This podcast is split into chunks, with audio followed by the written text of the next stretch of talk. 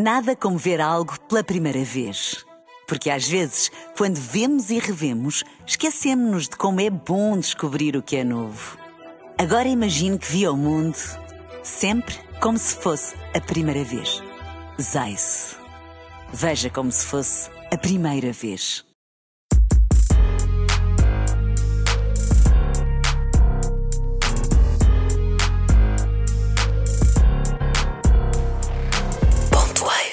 Isto, na verdade, tu poderias muito bem estar aqui deste lado, não é? Porque hum. não sou o único entrevistador neste estúdio.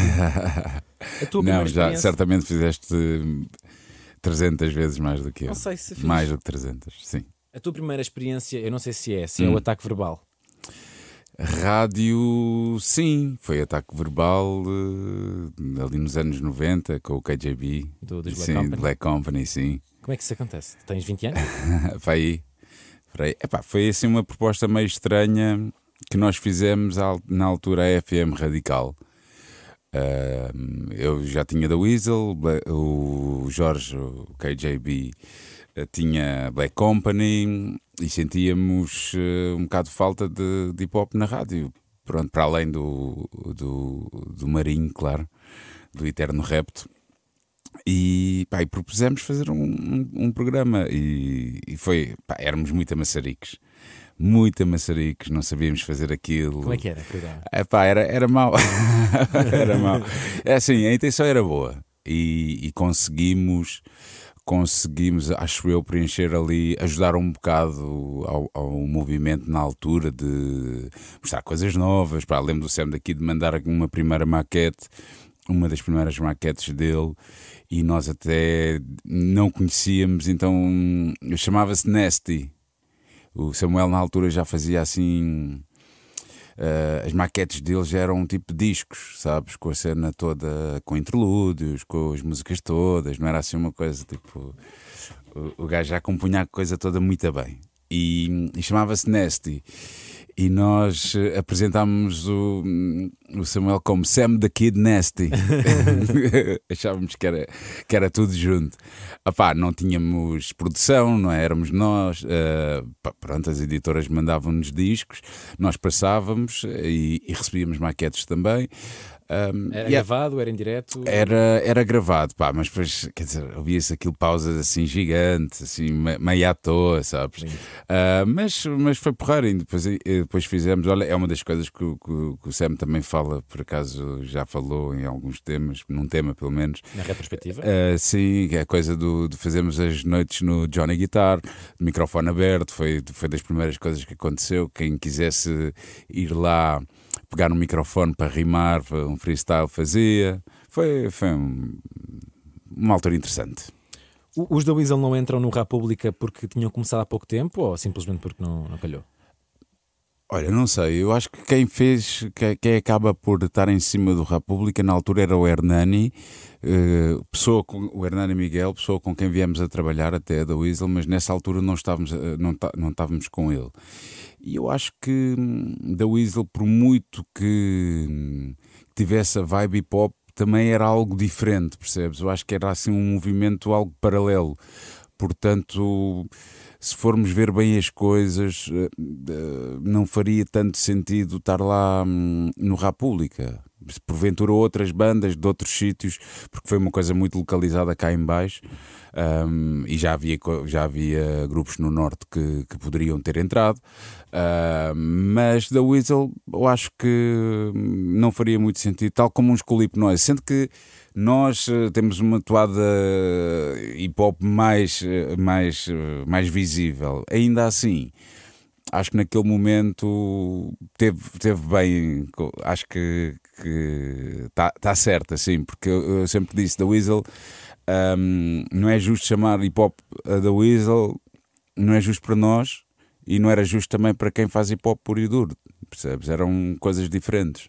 Mas tu tens yeah. lá um baixo gravado. Não sei se é no República ou se é no, no remix da. É no remix Nadar. Do, do Nadar, sim, do Thor Richardi. Yeah, yeah, gravei lá um baixinho, é verdade. Vamos recuar um, um bocado. 5 hum. de dezembro de 1986. Hum. Onde é que estamos? Uh, devemos estar no, no Dramático de Cascais. Yeah. A ver o quê? a ver Iron Maiden com a primeira parte do Wasp. Que foi assim uma coisa, para mim, foi mesmo life-changing, porque é o primeiro concerto da série que eu vejo. Os Maiden tinham uma produção incrível na altura, com o Eddie, aquele boneco, o monstro deles é pá, assim uma coisa tipo entre uns 6 ou 8 metros, um robô que entra em palco, estás a ver? O Bruce Dickinson, aquele animal de palco. Eu gostava muito de Maiden, gostava, gostávamos todos, estávamos na fase de metal e, e aquilo foi muito importante. Eu acho que ainda hoje tenho dicas que ao vivo que vêm desse concerto, a maneira como eu ponho o pé no monitor, o sinal de, de cornes, pá, coisinhas que ficaram para sempre. Yeah. Foste vê-los no ano passado? Não, não, já não vejo Maiden há, há uns anos. Epá, e é uma coisa que, que, se ouvir gosto, mas por exemplo não tenho sequer numa playlist como tenho outras coisas de metal mais pesado. Tenho uma lista de, de metal mais pesado, mas Maiden não, estou a mentir, por acaso está tá lá um tema de. Está lá um tema de Maiden, mas Metallica, Slayer, essas bandas também foram todas importantes para nós. Tu nasceste é. em 1975 em uhum. Angola. Exatamente. Que é um ano um bocadinho complicado para se nascer em Angola. exato, exato. A, a, vinda para Portugal é, é mesmo consequência de, das guerrilhas? É, é, é uma consequência direta. Os meus pais são cabo-verdianos, a a minha família toda é cabo-verdiana, e o que se passou foi que os dois foram trabalhar para Angola para o governo português. Na altura, hum, eles trabalhavam para o governo português e tiveram a oportunidade de sair de Cabo Verde. Como sabes, a maior parte, o Cabo Verde é um, é um país riquíssimo em alma, mas em meios é, é muito escasso. E maior, há mais cabo-verdianos fora de Cabo Verde do que dentro do país. É uma realidade. Pronto, as pessoas têm que emigrar e procurar eh, e procurar hum, a sorte noutros países. Metade da família da minha mãe, mais metade, só tenho uma das irmãs da minha mãe é que vive em Cabo Verde. As outras todas saíram e estão espalhadas pelo mundo inteiro. Um, e da parte do meu pai, por acaso, tenho mais gente que, que conseguiu ficar por lá. Eles são de ilhas diferentes. Um, e na altura estavam a trabalhar para o governo português, um, eram funcionários públicos, uh, já tinham uma, uma. Estavam lá hum, há cinco anos, o meu irmão nasceu quatro anos antes de mim, lá também. Uh, eu fui feito numa segunda lua de mel eh, em São Vicente, quando eles voltaram a São Vicente, pronto, fizeram, fui lá nascer. Pá, mas entretanto dá-se a independência, há guerrilhas e, e aquilo estava mesmo terrível, tipo coisas do, do meu cota chegar a casa, a casa ao trabalho e ter havido tiroteio e pessoas mortas. Eu nascer em casa com a ajuda de uma, de uma parteira porque havia tiroteio na rua. Aliás, eh, a minha mãe diz mesmo que estavam, ouvia-se tiros quando eu, quando eu estava a nascer, foi uma cena meio fora. E eles saem de lá quase como tugas, não sendo tugas, né? são, são cabo-verdianos. São retornados sem ser eram retornados. Exatamente, são retornados que não são de facto porque, porque nunca tinham estado em Portugal sequer. Uh, mas foi essa dica dos retornados que deixaram tudo para trás uh, e vieram cá começar uma vida nova. A, a, a, minha grande sorte, ou a grande sorte dos meus pais, é que como havia essa ligação com o governo português, eles depois de chegarem cá conseguiram ser colocados também como funcionários públicos Uh, pá, e a coisa ajudou muito a integrarem-se. É em Almada que se estabelecem? Sim, uh, tivemos um ano na costa e depois fomos logo para Almada. Yeah. É em Almada que nascem os incestos? É em Almada. é, é, é em Almada, exatamente. For, foram quantas bandas até da Weasel? Ah, foram algumas, assim, mais que foi incesto, ou o incesto, um, que eu até tinha vergonha de dizer o nome lá em casa. Era o Incesto, era o quê? Foi os Love Stone, que fiz parte da, de uma primeira formação enquanto baixista, e depois os Borro também, que era uma banda que eu tinha com o meu irmão, que era uma cena mais punk, mais hardcore. Mas da Weasel é a primeira banda em que largas o baixo e vais para é, o microfone? É, exatamente, exatamente. Ora bem, já lá vamos, é. já lá vamos. Primeiro vamos ao, a Carlos Nobre Neves, hum. sócio número 25 do Clube de Vídeo Cidade Sul, hum. no centro comercial ao lado do. do, do como assim? Como é, como é que é o 25? Como é que sabes isso? Está por aí. Eu não sei isso. Está por aí, sabes? sabes é, está, está, está, por aí. Ah. É cinéfilo. Yeah. yeah. Qual é que é o primeiro filme que vais querer mostrar quando as tuas filhas estiverem já numa fase adulta e, e perceber? Epá, Um filme há, mais, mais denso. há vários, há vários. Sendo que a minha filha com 12 para 13 já está assim. Pronto, ela ontem estava-me a pergun- estava-nos a perguntar: pá, quero ver o rabo de peixe, quero ver o rabo de peixe. Ok. E eu fiquei assim um bocado naquela. Hum, epá, mas na verdade já.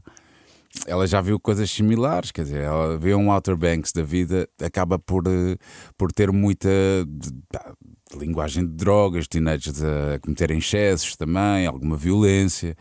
Portanto, nós pá, temos que fazer aqui um jogo de primeiro não proibir porque é pior, né? Mas também tentar contextualizar um bocado. E o f- de peixe, provavelmente. Eu já vi o primeiro episódio. Eh, Ainda vi só o primeiro, mas provavelmente ela vai ver o primeiro episódio sozinha agora e depois vê o resto da série com, com os pais, ou comigo, ou com a mãe, ou o que for. Porque eu acho que também é fixe hum, estar a- estar a dar ali algum contexto. Ah, mas eu acho que ela já está muito próxima de, de poder eh, ver quase tudo, respondendo diretamente à tua pergunta.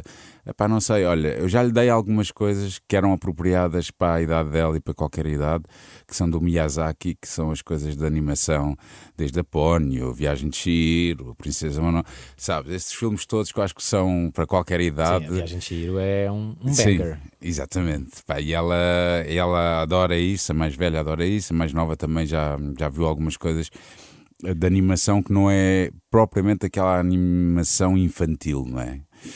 Um, pá, depois há outras coisas, claro que vou ter que mostrar Spike Lee, claro que vou ter que mostrar eh, pá, eh, filmes que são da minha vida, depois há coisas que já não envelhecem tão bem. Eh, eu penso no, no caso do Manhattan, do Woody Allen, que para mim é dos meus filmes favoritos e continua a ser, mas hoje em dia é muito estranho ver como é que ele se apaixona. Ele faz o papel de um professor de 42 anos, se apaixona por uma miúda de 17 e aquilo é tudo mais ou menos tranquilo, sabe? Já, já, eh, já há uma leitura, um entendimento de- das coisas diferente. Mas, mas tenho muita coisa para mostrar. yeah. Excelente. É. Gostava que, que- que me explicasse a importância que dás a um chuveiro com LEDs. Sim, ainda dás. A um Chuveiro com LEDs. Chuveiro com LEDs. Quando é que eu falei nisso que eu não me Vem lembro? aqui. Isto é completamente solto. Ok. eh, E eu. Pronto, tu, tu publicas com, Ok. com a legenda das coisas mais importantes na vida. Ah, ok, ok. Epá, pois isso foi daquelas coisas que eu apanhei na estrada e que achei que tinha mesmo que partilhar. Aquelas Já me estou a bugigangas. lembrar. Sim, é, é uma das coisas boas da estrada e às vezes não aquela estrada. Assim, a estrada em Portugal, como há de ser em, em muitos outros sítios, eh, eh, tu apanhas muitas coisas diferentes, assim, às vezes eh, surreais mesmo. E isso é uma da- da- da- das piadas, da- é uma das coisas que tem piada de, de andar na estrada, é contactares realidades diferentes, fora dos grandes centros urbanos, ahm, ou mesmo dentro dos centros urbanos, eh, pá, teres contacto com coisas que, que regra geral não tens e teres uma perspectiva diferente. Portanto, aparecer, eh, pá, já me apareceram coisas de espelhos estranhíssimos com dizeres esquisitos eh, no hotel ou, ou no camarim do concerto, coisas muito fora. E, e por acaso, olha, isso é fixe. Foste buscar uma coisa que eu já nem me lembrava. E é fixe porque um gajo hoje em dia consegue hum, guardar essas coisas todas, não estão lá à vista, mas se eu for procurar vou encontrar e é giro, porque já, já, dá, já dá para teres um arquivo porreiro da- das coisas. é. 17 de julho de 2006. Tu, epá, 2000 e não estou a ver. Cool, Jazz Fest. Ah, ok. Quem é que foste ver? Fui ver Kanye. Sabes, Kanye. sabes essa história do Kanye que, Hum. que ele na altura foi, acho que com a produtora, eh, comprar termossos ao largo porque ninguém o Ah, é? conhecia. Tu foste ver, acho que Kanye pela primeira vez em Portugal. Sim, sim, sim, sim. Epá, é uma história curiosa porque foi o meu primeiro date com, com a mãe das minhas filhas. A pergunta é: É. o que é mais necessário numa relação para que seja feliz e duradoura? é, é a pergunta que eu tenho aqui escrita. Olha, não sei. Agradeço sugestões. Um, És um homem experiente na matéria. Uh, sim, estou muito mais à frente do que algum dia imaginei estar, isso é verdade. Um, opá, não sei. Não, não sei mesmo. Eu acho que. Hum, feliz ou infelizmente, eu tenho levado a vida muito. Vou navegando à vista, sabes? Uh, e algumas vezes não correu bem, mas em muitas outras tem corrido francamente bem. E, e se calhar é. Se calhar é um pouco isso, é não, não fazer demasiados. Um, não pôr muita carga em, em cima das coisas, não não, não ter expectativas irreais, levar as coisas na descontra e o respeito é muito importante, confiança também é, mas uh, tem que se gostar muito. Em 2016 eh, ainda ouvias álbuns, tu recentemente disseste uma entrevista que já não ouvias álbuns. Eu gostava que me explicasse isto, seja um, aquele processo de sentar, ter play e ouvir até ao fim. Ah, pá, é difícil, é uma das coisas hum, que a vida de pai complica um bocado. Tem, eu, é uma questão de tempo? É, é mais, mais, é mais tempo do que outra coisa. É a mesma coisa que, que ler um livro um, que não seja de contos. É muito difícil para mim hoje em dia ler um livro que não seja de contos, porque não tenho, não tenho tempo e, e quando tenho tempo já não tenho essa disponibilidade mental sabes? Tipo, chega à noite, uh, eu acordo às sete e tal todos os dias para levar a mais nova para a escola, a mais velha já vai. Ah, pá, depois vou para o estúdio, estou a abolir as minhas cenas, seja a gravar, a ensaiar, a compor, o que for, os concertos, blá blá blá. Uh, mas num dia normal, durante a semana, que não há um concerto, estou em estúdio a, a trabalhar na, nas minhas coisas. Pá, depois chega ao final do dia, já estou mesmo muito afatigado. Quero tipo meter uma, uma série qualquer e, e, e dormir porque vou ter que acordar cedo no dia a seguir. Uh, porque no meio disto tudo há que ir buscar, uh, levar e buscar as miúdas, dar-lhes atenção porque é uma cena fixe, não só para elas, mas para nós, né?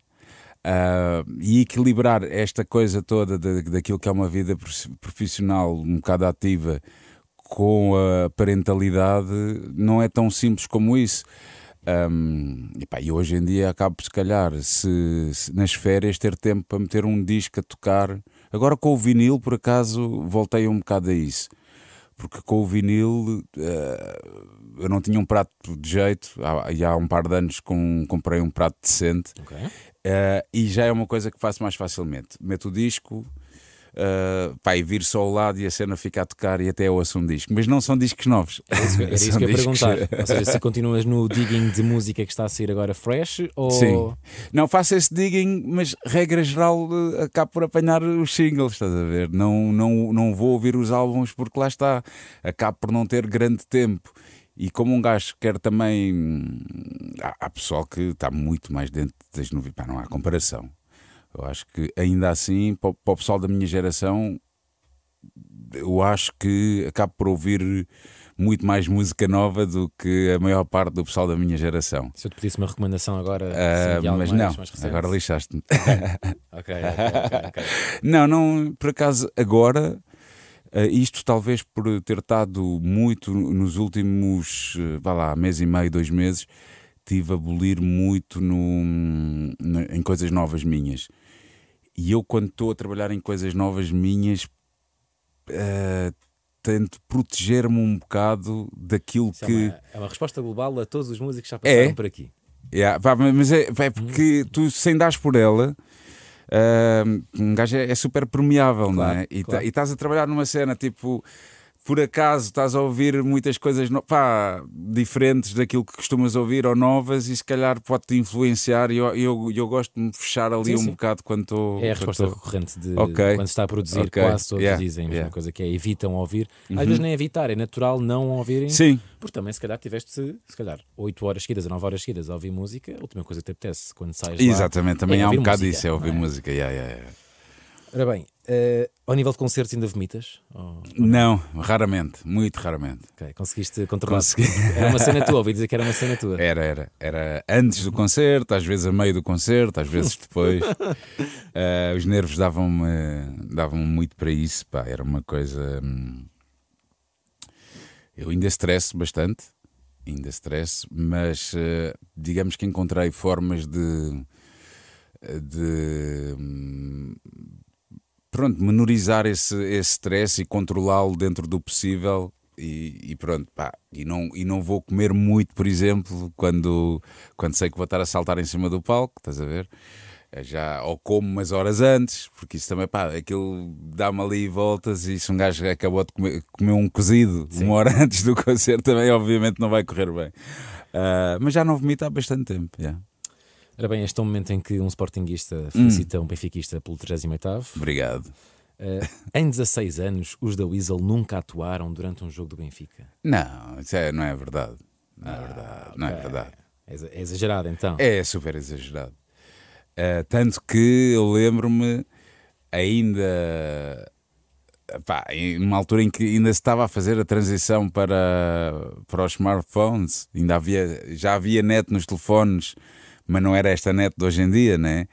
Ou, hum, ou via streaming de, nos computadores de, de jogos. Sim.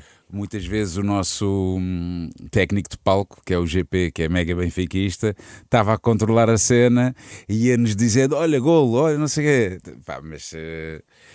Agora, o que pode acontecer, e isso é, é um fenómeno recorrente na estrada, é tu adiares o, o concerto por causa de um jogo de futebol, porque não vais lá ter público. Sim, o público também quer ver o jogo, não é? Exatamente. Quando é, quando é uma coisa de um concerto de bilhete pago num, numa sala, seja ela Aula Magna ou Altice Arena, quando não é esse sítio, mas é um, é um concerto uh, de, de uma câmara, de uma festa, aí se vais tocar num dia de bola, de jogo grande, ou jogo de Benfica, Sporting Porto, se calhar mais vale a pena encostares o concerto sim, mais sim, para o sim. fim do.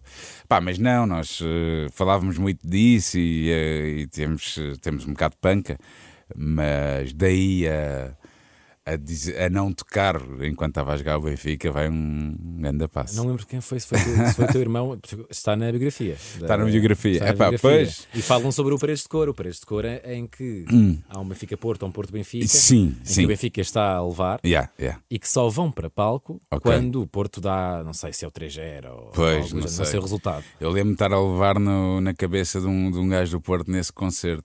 Mas lá está, olha, é uma das cenas da biografia que, que é incrível. É as pessoas lembram-se das coisas de formas completamente diferentes. Não, a biografia tem passagens uh, pá, incríveis. Porque um acha que foi de uma maneira, o outro acha que é, e cada um, ah, pá, pronto, é a verdade de cada um. Eu duvido muito que num Paredes de Cor, como qualquer outro festival, uh, nós pudéssemos mudar o horário de entrada em palco. É tão simples como isso. Pois, claro. Tu não mudas. Sim, sim, sim. Não, não estás à espera do. Pá, não é assim que as coisas funcionam. Mas, tu tens que entrar no palco àquela hora, entras. Pronto, não, não estás à espera. De... Eu, ainda num, concerto, num outro concerto qualquer, ainda imagino que se possa ali atrasar. Pá, num paredes de cor acho difícil. Mas lembro perfeitamente de estarmos a perder e estar a levar com um gajo de lá de cima a chegar-me, pá, aí não é uma cena nada fixe, mas o concerto foi fixe, que se lixe.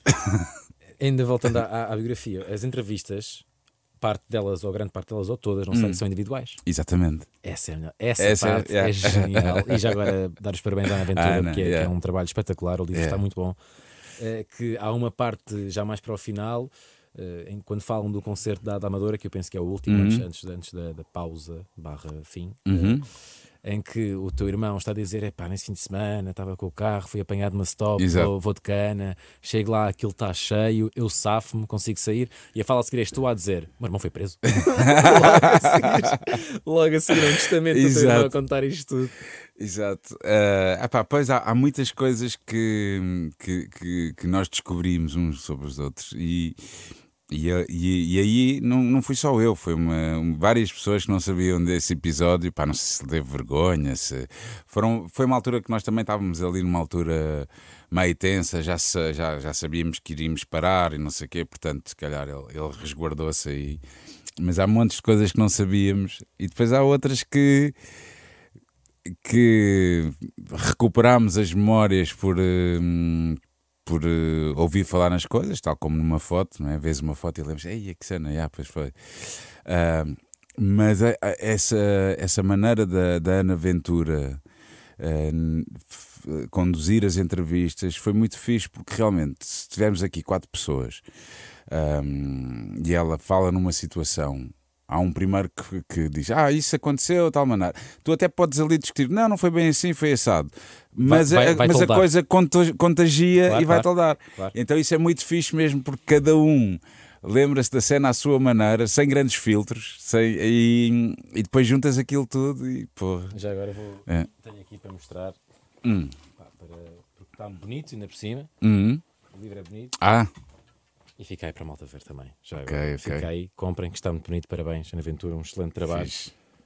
A parte do, do concerto, nós vamos falar sobre isso também. Mas a vossa descrição do dia do concerto é, é surreal. Antes disso, ainda, e sobre o Benfica, porque hum. se o Benfica não jogar boy, está combinado. Exato. Nós estamos a gravar uma quinta-feira, portanto, quinta-feira seria dia de terapia, não é? Eh, segunda-feira. Ah, segunda-feira. Terça e quinta a terapia, yeah. Uh, isto sai, sai uma segunda, segunda-feira sai sempre tarde, também não, também não dá. Eu tenho-te em conta como um homem atento uh, hum. à realidade social e, e hum. política. Tu atualmente sentes-te alarmado por uma possível revolução, se pegarmos nessa, nessa música? Uh, não, infelizmente não. porque, infelizmente não, porque não estou a ver as pessoas a capacitarem-se que se calhar é preciso mesmo uma revolução. Eu acho que há, há assim um grande sentimento de desilusão, não é? Com a classe política. E, e essa desilusão está-nos a levar para caminhos que não são nada. que não são nada. que são. como é que eu digo isto? Perigosos, talvez. Que são bastante perigosos. Que são bastante perigosos. O pessoal está-se está a virar para uma, para uma direita radical. Uh, muitos anos de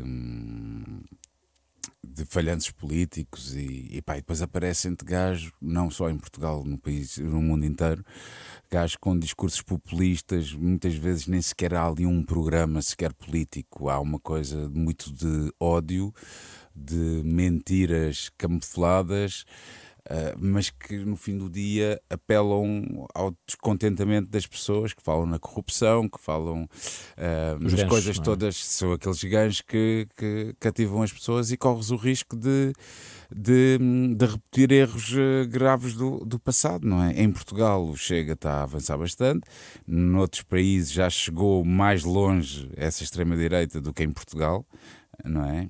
E, e pronto, há, há claramente um uma falência dos partidos, das figuras políticas, e, e isso tem que ser eh, recuperado de alguma forma. Um, não sei bem como. Que é, falta-nos uma pitada de, daquele temperamento francês? Uh, sim, lá. isso seguramente. Mas mesmo em França, depois, depois já vês ali uma ascensão de, de da extrema-direita também. Sim. Mas seguramente, enquanto que em França eles não papam e vão para a rua e partem e fazem, e, pá, e nós temos muito lá está, temos a revolução dos escravos sem sangue, não é?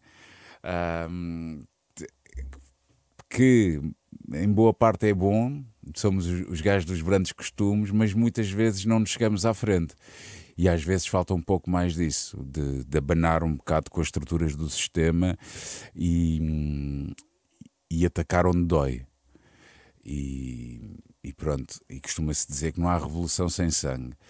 Há, houve aqui é do 25 de Abril, mas às vezes, se calhar. Uh, Certamente houve deveria... Certamente Certa... Sim, não, não houve na, naquela medida. Houve, claro que sim, porque não, não, tanto de um lado como do outro houve pessoas que morreram e não, não nos podemos esquecer disso. Agora, um, não foi aquela, aquela coisa não de, foi massacre. de massacres violentos. Mas sim, o, o, a pena é que, que as pessoas estejam, se, estejam a voltar precisamente para aquele lado mais, uh, mais perigoso e, e, não, e não num sentido de, de união de uma possível revolução, sim. Tu já tiveste de mãos dadas com a política, até tu serias capaz de voltar a juntar? Falo sobre o, sobre o, o, caso de Manuel, Manuel Alegre. Alegre.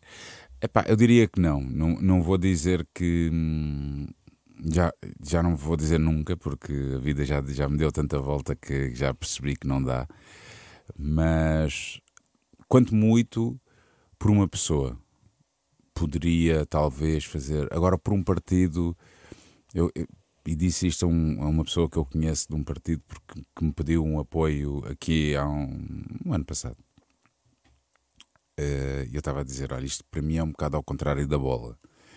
Enquanto que na bola, para mim, eu prezo é o Benfica, a instituição, uh, e depois há, há, aqueles gajos que andam ali, muitos deles não prestam para nada, que pá, eu não, sabes? Um, é o Benfica, é algo que é, para mim é um ideal, é uma coisa ali uh, que se sobrepõe a qualquer pessoa. Acho que no partido é exatamente o, o oposto. Há várias pessoas de vários partidos políticos que eu respeito, admiro imenso, mas a lógica partidária assusta-me muito. E foi uma das coisas que, hum, que eu vi, mais ou menos, na, na candidatura do, do, do, do Manel Alegre. Essa cegueira das pessoas um, a ouvirem um, um, político falar. Pá, estão a bater palmas sem sequer ouvir, sabes? ali, e depois o carreirismo todo que há quando entras, quando vês desde as camadas jovens, dos Jotinhas, sim. dos Jotinhas que passam por pá, esse carreirismo todo que há, esse compadrio, é, essa, essa coisa toda mete-me nojo, francamente. É muita suja, é muita. É, pá, é mesmo. Então a história dos partidos faz muita confusão. E o Manuel Alegre, pá, ter a, ter a, a, a simples perspectiva, ter um, um presidente poeta era algo de incrível. Um, e é uma pessoa que realmente que eu prezo muito. Não gostei muito da experiência e acho que não tinha nada a ver com aquilo. Uh, coitado do Manel. Mas tiveste aquela, aquela questão da capa, não foi?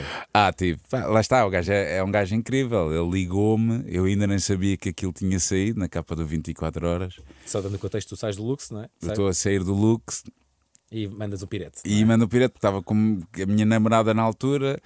Ela era uma pessoa que também que aparecia assim um, um bocado, um, era vítima assim dos paparazzi e eles apanham-nos e, pá, e aqui, eu não estava habituado àquilo, àquilo ela estava, porque era uma pessoa que fazia televisão e não sei o quê.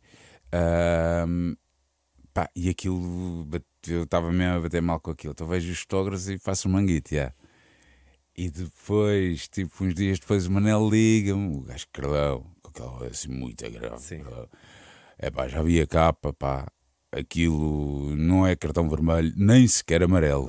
Quem é que nunca fez um manguito na sua vida? E eu, porra, realmente isto, uh, por muito mal que possa ter corrido, até por, por incapacidade minha, sabes? Por. Uh, incapacidade, disponibilidade minha, esse tipo de coisas veio confirmar que eu de facto estava ali com, sim, sim, sim. com, com, a pessoa certa. Porque eles ligaram mesmo diretamente ao Manuel Alegre, não sim, foi? O título era... era... É este o mandatário da juventude do Manuel Alegre. Yeah. Yeah.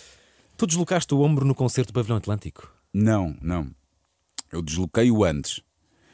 E depois, no concerto do Pavilhão Atlântico, o que acontece é que ele sai do lugar.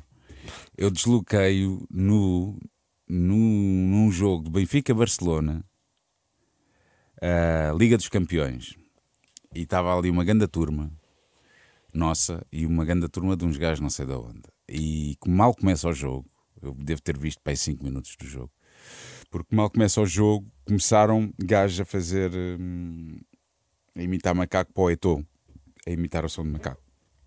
E a malta disse: pá, isto é em 2006 lá, yeah, bem. Uh, e houve alguém da nossa parte que disse: Gajo do Benfica, claro. Nós dissemos: pá, isso não é fixe, man. Não, não façam isso, isso não é uma cena fixe. E eles: pá, um gajo faz o que quer, o é? E houve um de nós que disse: ah, vê lá se não levas com o telemóvel nos cornos. Que é, é uma coisa que não podes dizer, ou, ou dás. Sim. Agora, se vais dizer, metes-te a jeito para levar, não é? E a pessoa diz isso, ah, claro que os outros saltaram logo para cima de nós. Pá, houve ali uma troca de. Pronto, tocámos ali umas pingas e não sei o quê. Eu fui o único gajo praticamente quando dei a porrada, porque eu fiquei naquela cena tipo. Boeda estúpida de agarrar, sabes? Então, ficámos ali a agarrarmos um ao outro, assim, uma cena. O que acontece é que uh, nós estamos nas bancadas, desequilibramos-nos, eu caio no chão e ele cai por cima de mim. Okay. E quando ele cai por cima de mim, pronto, senti logo aqui uma cena no ombro. Pá, fui de charola para o, fui, de, fui, fui de ambulância para o, para o hospital e pronto, tinha, fiz uma luxação. Uh, epá, e depois aquilo saiu a meio do concerto, a meio já na reta final do, do pavilhão Atlântico. Mas na altura, quando, quando fizeste a lesão, já fritaste com a cena de o concerto está aí à porta e. Ah, epá, na altura nem, nem, nem por isso, porque foi, foi uns meses antes e eu nem, nem liguei bem as coisas. A verdade é que, pronto, depois do pavilhão Atlântico fui operado. Pronto, aí já não, já não papei mais, fui operado, levei aqui um, um parafusinho de de titânio, porque as dores eram terríveis. Pá, mas é daquelas cenas, isso, isso, é, isso é lindo, está tá, tá filmado no DVD, porque a cena acontece-me, é a meio do nível que é o. Uh, do nível, de um tema que é o outro nível, que é aquela cena, vai. Hype. Vai, boa vibe, hype e não sei o quê, e eu vou, tipo, queixar-me ao Miguel Vicente, nosso road manager. E o gajo não, sem saber como, pá, dá-me assim um toque no ombro e a cena vai para o lugar. Pronto, e continuámos o concerto, ninguém deu por nada, aquilo acontece tudo a meio da música. Mas depois aí tive que ser mesmo operado porque percebi que, que aquilo era uma coisa que não que podia acontecer frequentemente e, e dava dores horríveis. É. Fiquei muito contente ao ler a, a, biografia também porque temos alguém comum, ambos hum. damos muito valor a, a mundos mudos. Ah, ok, ok, ok.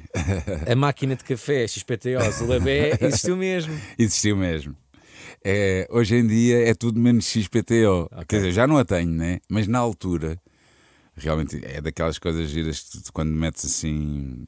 Estas coisas muito corriqueiras do cotidiano e depois percebes a, a, mudança, não é? Aquilo na altura eram as primeiras máquinas da Nespresso Man, nem havia, um gajo nem podia comprar café no, no supermercado, não havia, né? Tinhas que fazer sócio da, da, Nespresso e encomendar as cápsulas, era toda uma cena. Um, e pronto, e, e, tem essas referências, é engraçado ver, como no, no Tok Tok eu digo stand-up em DVD, que era uma cerveja. Eu tenho Fox na Fox cabo, na Fox na exatamente. Eram as cenas da altura que. Pronto. E ligaste mesmo a alguém só para ouvir yeah. a, a, voz na caixa de correio? Liguei, sim senhora. Liguei, era, era, tu tinhas uma dica na altura. Havia o truques nos telemóveis. Hoje em dia há de haver, um gajo é que já não, eu já não sei. Mas havia esse truque que te ligares para, diretamente, para marcavas um número e aquilo ia diretamente para o voicemail. Nem chamava. E eu, como queria ouvir a voz dela, mas não queria falar com ela, não podia falar com ela ligava direto só para ouvir uh, a voz. Yeah. Quero-te agradecer o concerto no Not Alive do Obrigado. ano passado. Da Weasel foi o meu primeiro álbum, o meu primeiro concerto. Ah, que fixe, man. Provavelmente a primeira música dediquei a uma miúda, a, a, a Duia. Duia yeah, yeah, yeah. A Duia que acho que era sobre uma Cláudia do Virgul. Exatamente, exatamente, exatamente. Eu tenho uma história também com, com da Weasel, hum. que quase foi suspensa à vossa palavra. Ah, é, então? Que eu estudei numa escola católica. Ok e havia uma festa anual uh, com, com as famílias uhum. e quem quisesse podia atuar. Ok. Pronto, eu já na altura também tinha esta coisa de querer estar assim na spotlight e, uhum. E mais, com mais dois amigos meus quiser, quisemos cantar uma música dos The Weasel, ah, que era o que havíamos okay. na altura, éramos miúdos, tínhamos okay. 10, 11 anos. Okay. E escolhemos a Dialetos, que era o amor que a Animalizer tinha, tinha sim, sido na altura. E quando fizemos a proposta Sim. ao departamento responsável pela festa, que eram os professores de Educação Moral, Religiosa e uh, censuraram-nos. Disseram que não podia ser a dialetos de por causa do refrão. E por causa um bocadinho toda a letra, não é? Ok, ok. E, e eu quando chego a casa, eu conto isto aos meus pais, os meus pais passaram-se, principalmente o meu pai, que é uma pessoa liberal, hum, uh, okay, okay. da ponta dos cabelos aos pés, diz: nem pensar, nem pensar, tu vais cantar isso, ninguém te vai censurar naquela escola, deixa-me lá ouvir a música.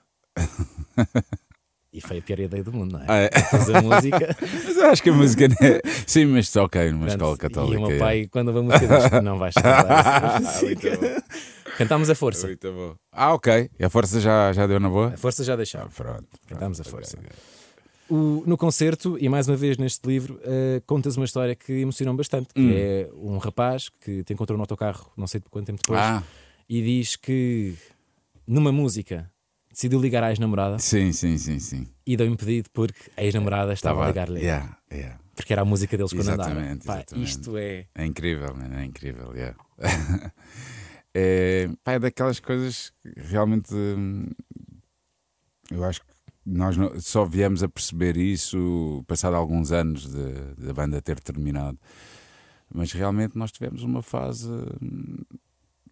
pá, que tocámos, fizemos muitas esquemas das fitas, apanhámos muita cena estudantil, uh, festivais, uma série de coisas diferentes que realmente marca ali uma, uma geração, não é?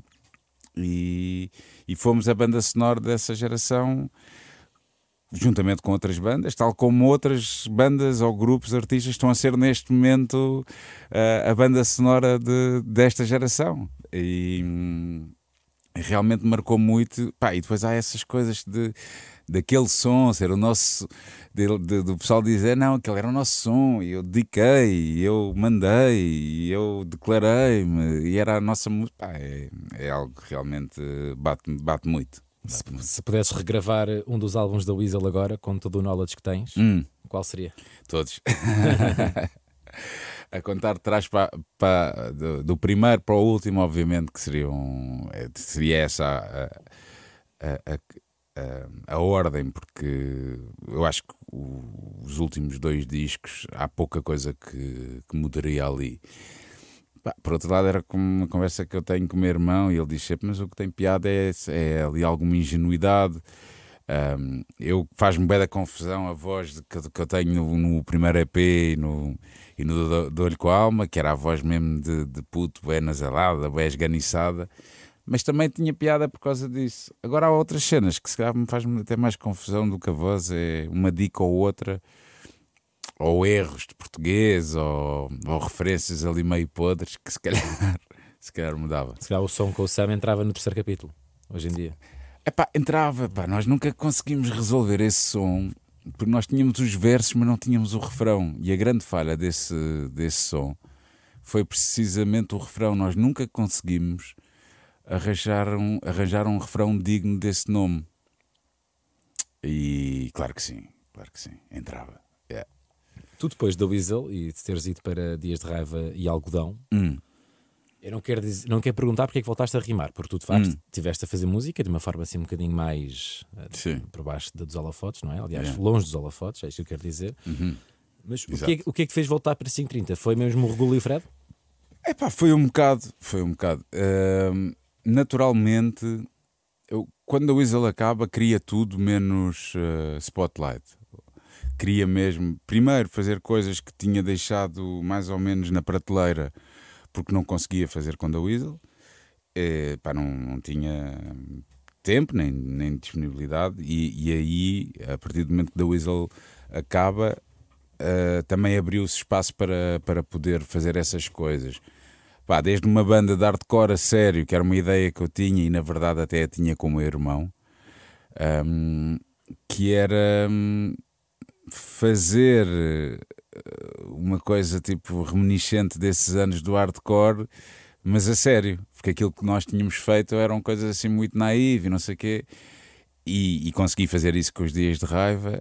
E algodão era uma coisa que, que eu queria, muito experimental que eu queria experimentar, acabei por fazer. E na verdade, na altura, não me apetecia nada uh, tocar para muita gente, ter esse stress, queria uma cena da calma. Entretanto, nasce a minha primeira filha, eu também fiquei ali bué a curtir e a acompanhar e foi incrível. Mas acho que naturalmente, depois com o passar dos anos, aí o Fred e o Regula também foram muito importantes porque me picaram, mas se eles me tivessem picado dois anos antes, a coisa não tinha acontecido. Okay. O que aconteceu foi que eles picaram numa altura em que eu já estava ali mais e foi meio, meio engano, porque nós fizemos um primeiro som juntos, que era o vício, e o no vício não estava bem a rimar, estava ali a fazer uma cena mais, mais cantada. Mas já insistiram, insistiram, insistiram, para lá fazer. E mesmo o Samuel também entra depois na cena. E depois um gajo acabou por, uh, por fazer aquilo e perceber: pá, já, meu, por, por muito que tu não queiras admitir, se calhar este é, este é que é o teu lado mais fixe e que tu que és mais tu, estás a ver? E depois a partir daí, naturalmente, um ano depois surge o, o 40 porque porque me senti mais como novamente nesse, nesse feeling de fazer esse tipo de coisas. E depois o entretenimento, e ainda bem hum. que, que, quiseste mais. Uh, quem quer mais também é o sujeito do teu último single. Exatamente. Fala-me desta sátira. Epá, é, é uma crítica a um, a um certo tipo de artista, sendo que há ali coisas que eu, que eu me revejo também. Não é completamente uma sátira ao outro. Só que vejam a um nível eh, muito reduzido. Pá, mas é, é uma coisa lixada que tu. que tu. tu vês, eu vejo em Portugal e vejo nível mundial. É, é aquela pessoa que, como precisa sempre de mais, uh, nunca está satisfeita. É? e, e imagina, tu aqui, e isto é uma coisa mundial, porque tu, tu aqui Tens o, o como objetivo o Altice Arena. Fazes o Altice Arena. Imagina que até fazes 10 Altice Arenas seguidos. E depois? Podes ter uma cena internacional. Vais ter a cena internacional. Mas mesmo na cena internacional, tu só podes chegar a um certo ponto. Pá, depois, depois daquilo, não há mais. Só que há, há, malta que quer sempre mais, mais. Então é, é uma cena muito assustadora porque a pessoa está sempre dependente Uh, e eu vejo músicos que no dia a seguir a fazerem uma coisa incrível nem sequer se permitem ter o tempo de, de curtir aquilo e let, let it sink in, sabes? Porque já estão com aquela cena e tenho, tenho que fazer mais cenas, tenho que ter. Porque é uma cena boa aditiva. E isso percebe-se bem é mais flagrante com as redes sociais que nós temos, não é? que o pessoal que nunca está contente e nunca para, porque não consegue, aquilo é uma cena pescadinha de, de rabo na boca. E eu faço esta sátira mais virada para a música, porque é um mundo que eu estou mais em contacto, mas é algo que que extravasa, sai muito, aliás, sai muito do, do, da cena da música. É um mindset, estás a ver? É aquela coisa da pessoa que que, hum, que é quase adita à, à popularidade e é dependente de, de, de, hum, do amor e do carinho dos outros, sabes? Pá, é, é, é fora, meu, sei lá. Mas sempre conseguiste fazer essa reflexão e apreciar, ou foi algo que a, que, que a experiência te trouxe? Um, um pouco dos dois. Eu acho que sempre tive essa, essa consciência. E depois sei que houve, houve, coisas que eu não controlava, nomeadamente com as redes sociais. Tipo, ao princípio, eu se calhar também entrei um bocado nesse feeling de, publicar uma coisa e estar ali a ver os gostos e quantos é que tem e quantos é que não tem e ficar meio lixado. Pá, e hoje em dia já é uma coisa que eu, que eu convivo mais, mas percebo que para uma pessoa que já nasceu com isso como é a minha filha, por exemplo, ela praticamente. Minha filha está com 12, vai fazer 13, pá, passa metade do dia no TikTok. Normal, não é? Uh, mas eu vejo que os padrões de beleza, de comportamentais, uh, pá, tudo e mais alguma coisa são ditados por, por aquilo, pelo, pelo TikTok e pelos Instagrams. E, e isso é, é lixado porque está tá a afunilar muita coisa, não é? Pá, por outro lado, um gajo não, não, isto não é uma conversa de velho do Restelo. Tens bué livros que foram vendidos por causa do TikTok, que é uma cena incrível. Que putos que começam a partilhar ali livros e, e a coisa puxa. Agora, este mais em específico tem a ver com uma cultura de, de excesso, de, de pouco contentamento, de muito pouca humildade e, e de, de quase para seres bom não seres bom por ti próprio, é, é de seres mais e melhor do, do que o outro. Só para acabar, isto vem tudo. Eu, quando faço mais, lembro-me de um filme, como tu disseste, sou cinéfilo, sim, e na continuação do, do, daquele primeiro filme do Wall Street, do Oliver Stone, há um, há, há um diálogo em que estão dois gajos do, do, da cena financeira, não é? Que, há um que diz, pergunta ao outro: qual é que é o teu número para tu parares? para tu parares, tipo, cagares nisto, ires à tua vida, uh, saís desta coisa da especulação, a cena das ações não sei o que, não é? qual é que é o teu número? E ele diz: O meu número é mais. E a cena é essa, é essa ambição desmedida que tanto pode ser, eh, quase sempre está ligada com dinheiro, mas não, pode não ser necessariamente, mas que eu sinto que já é um assunto hoje em dia. As pessoas não estão satisfeitas. É tudo cada vez mais descartável e tu queres sempre mais, mais, mais. Nunca estás bem, estás a ver? Carlão, estás fresh em Carlão. Há novo concerto da Weasel no Norte este ano. Exatamente. A minha última pergunta é se entre esta reunião e os ensaios não vos deu pica para voltar a estúdio. Gravar qualquer coisa nova. É pá, não sei. Eu posso falar por mim. Uh, para mim, neste momento, não é, não é algo que. não é uma cogitação. Porque foram muitos anos sem, sem tocar. Um, e estes temas estão a dar um gozo incrível tocar, porque na verdade, se nos cansamos de algum, isso foi há 12 anos atrás. Exatamente. Então estar, estar a tocá-los agora pá, é uma energia tão boa, é um feeling tão fixe que é tipo, bora lá, mas é aproveitar isto. como te disse ainda há uns minutos atrás, não há, não vou dizer eh, nunca, não sei, mas posso dizer que neste momento, pelo menos, não é uma coisa que, que me passe muito pela, pela cabeça. Agora somos seis, né? não sei se os outros passam, se não, não temos falado muito sobre isso. Muito obrigado. Obrigado, Elman. Um, um obrigado, privilégio. Obrigadão.